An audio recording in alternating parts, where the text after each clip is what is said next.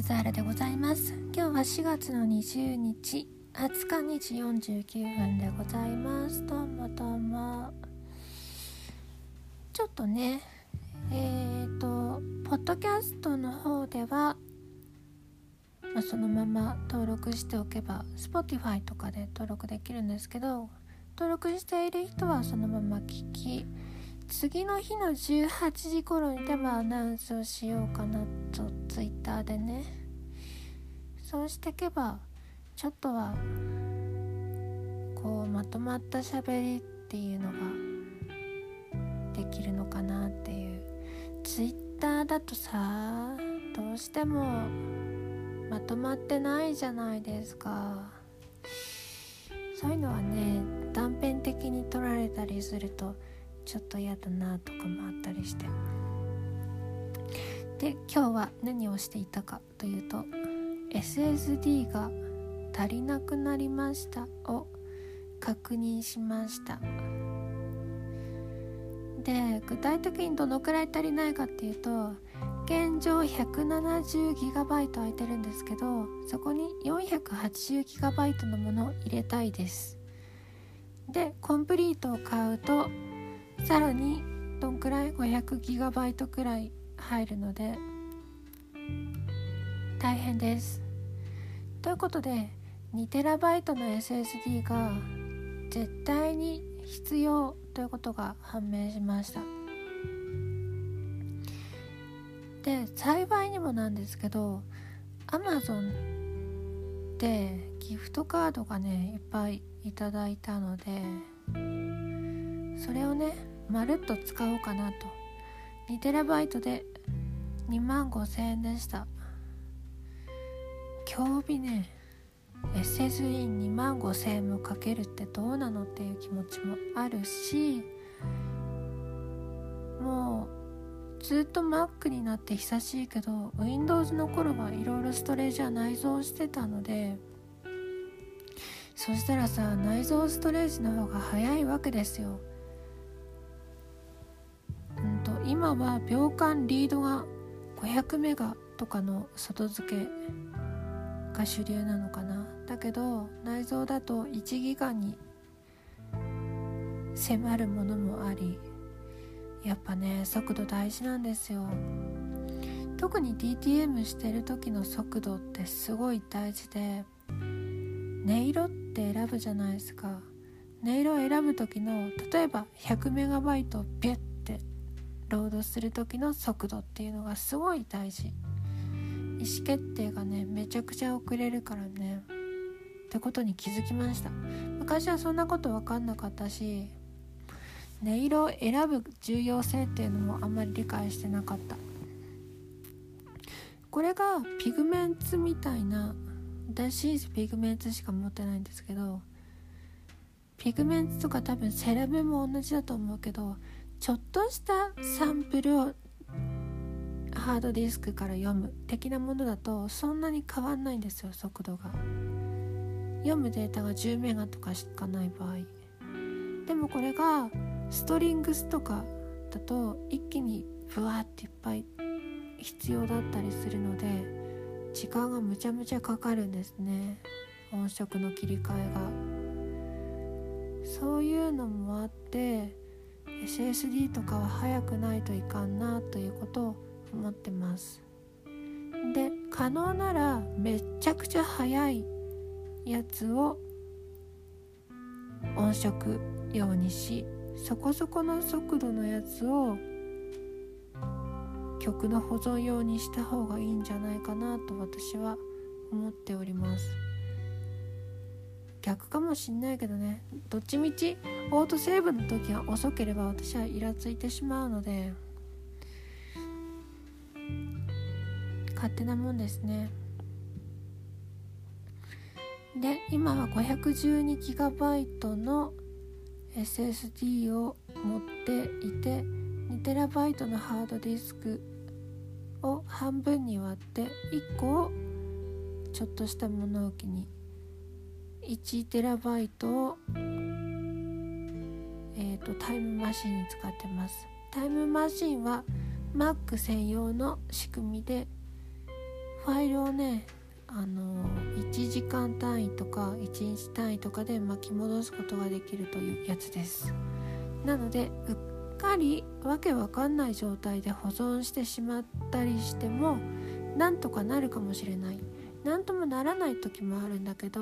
なんとかなる可能性をちょっとでも残しておいた方が良いです。例えば歌詞のファイルとか画像とかそういうやつですね。スタジオ1の場合はファイルを保存するたびごとに世代ごとにセーブされるのであやばっと思ったらちょっと前のやつを使えばいいんですよ。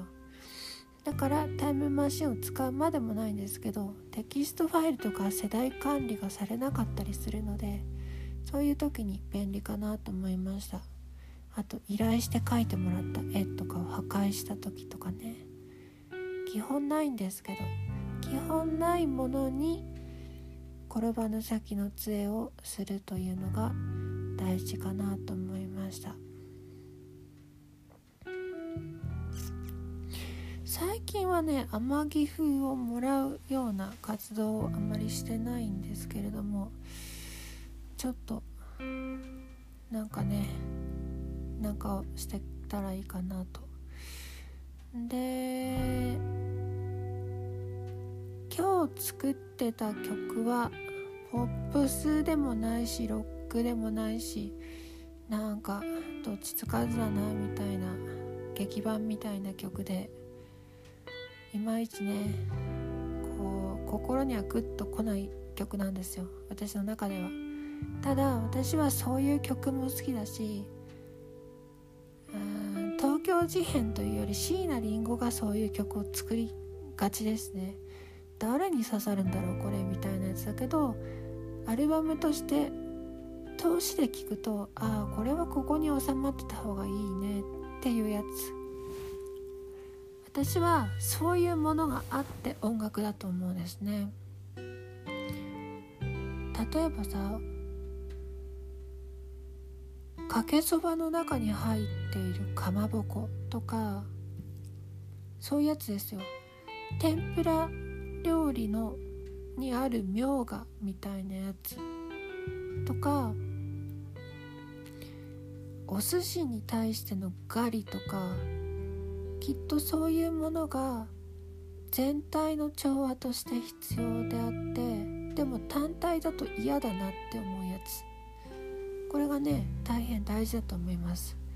住宅に対するトイレとかもそうじゃないですかね。トイレが一番好きって人はおそらくこの世にはそんなにいない。けどトイレじゃなしにしますって言ったら困る人しかいないのでそういう感じかなと思いました、まあ、トイレ曲を作ったわけじゃないんだけどね。玄関とかでもいいや。窓とかね窓は好きな人いっぱいいるか。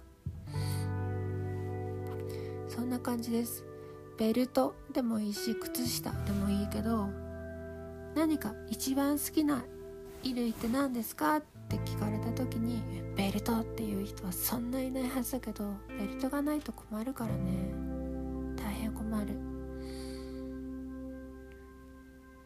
そういった曲ってなかなか YouTube に上げづらいしあの曲めっちゃ良かったですよってはならない。基本はならない。けど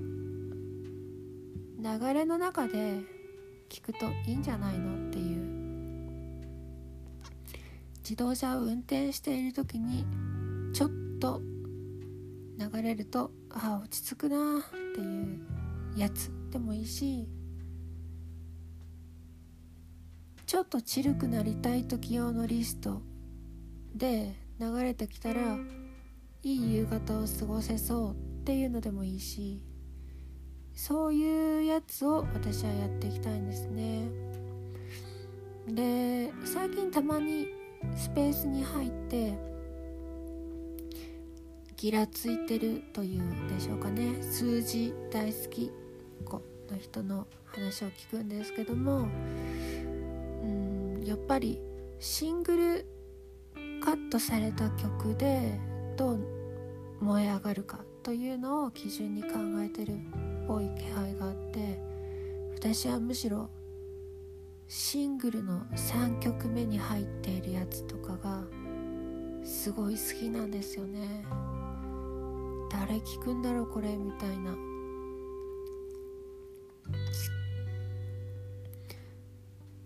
私からするとなんですけど本来米津玄師の「死神」っていう曲はそういう類の曲だと思ってて例えばね米津玄師でいくと米津玄師、まあ、検索させて。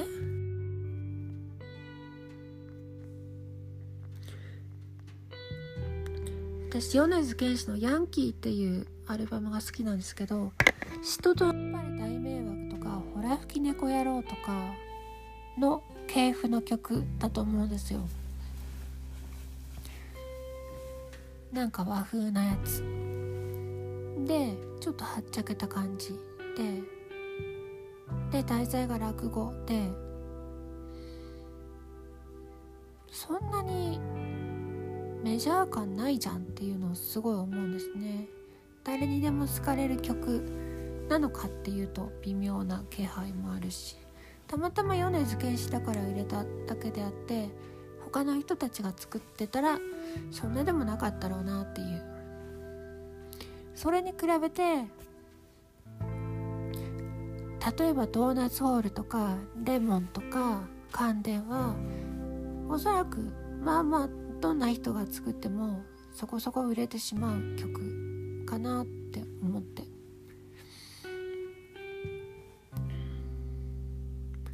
そういう売れ線じゃないところに何かちょっと惹かれるところがあってきっと私の性格的にもそんなに売れ線じゃないんですよね。売れ線の人はやっぱり何らかのオーラ的なものとか人に人としての求心力がすごいあったり磁力みたいなものがあったりしてじゃないかなと思うんですよ。むしろ私は米津玄師の「ほら吹き猫野郎」みたいな曲が好きでそこにはメジャー感的なものは漂ってこないし好きな人だけ聴いてりゃいいみたいなところもあるし口直し的なねマグロだけ食ってたら飽きちゃうからちょっとさっぱりした何かあんまり心には残らないけどさっぱりしてればいいじゃんっていう時もあるわけですね。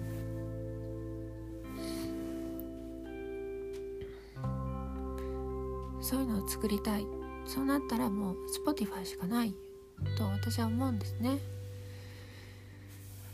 でそれ以外にさうん M3 で売るっていうのもあるけどそこに到達できるかちょっと謎ですね。でも次の秋 M3 には参加したいなという気配があります。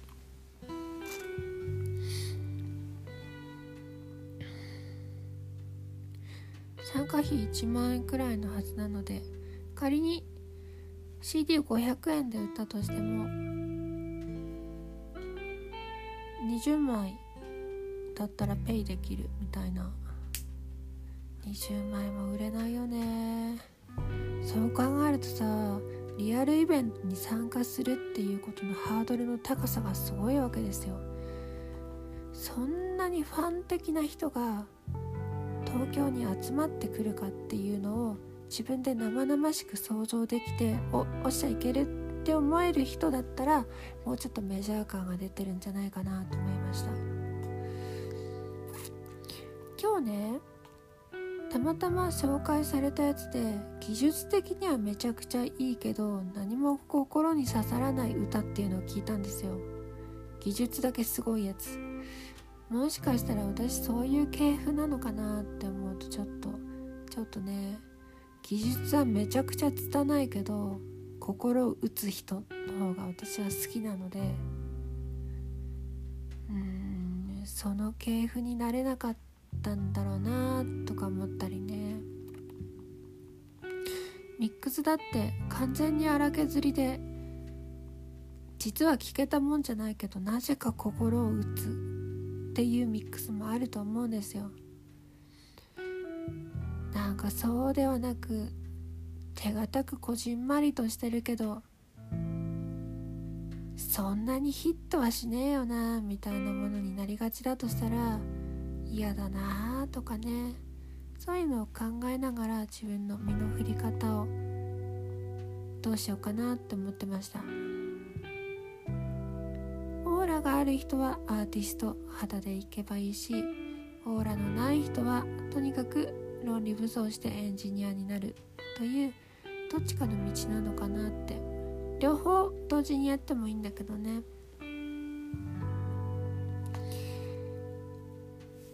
ねえー、エンジニアとしての道。エンジニアとか作家の道もあるにしろもっと自分の色を出すという感じで曲を作っていければいいかなと思いました。今日はお風呂に入っている時にリフを2つ思いついたので明日以降どっちかでもね曲にできればいいかなと思います。で今週末が M3 らしいんですよ。確か。多分遊びに行きますのでこっそり遊びに行くので遠くから知り合いを眺めてああ元気そうだなって思ってただ帰るというのをしようと思います。土曜日だったら帰りに食器屋さんを見たいなとかソファー屋さんを見たいなというのがあるのであまりみんなとはなじまずかもしれないですがまあ誰か気が合う人がいたらお夕食でも一緒によろしくお願いしますという感じかなと思いました。それでは。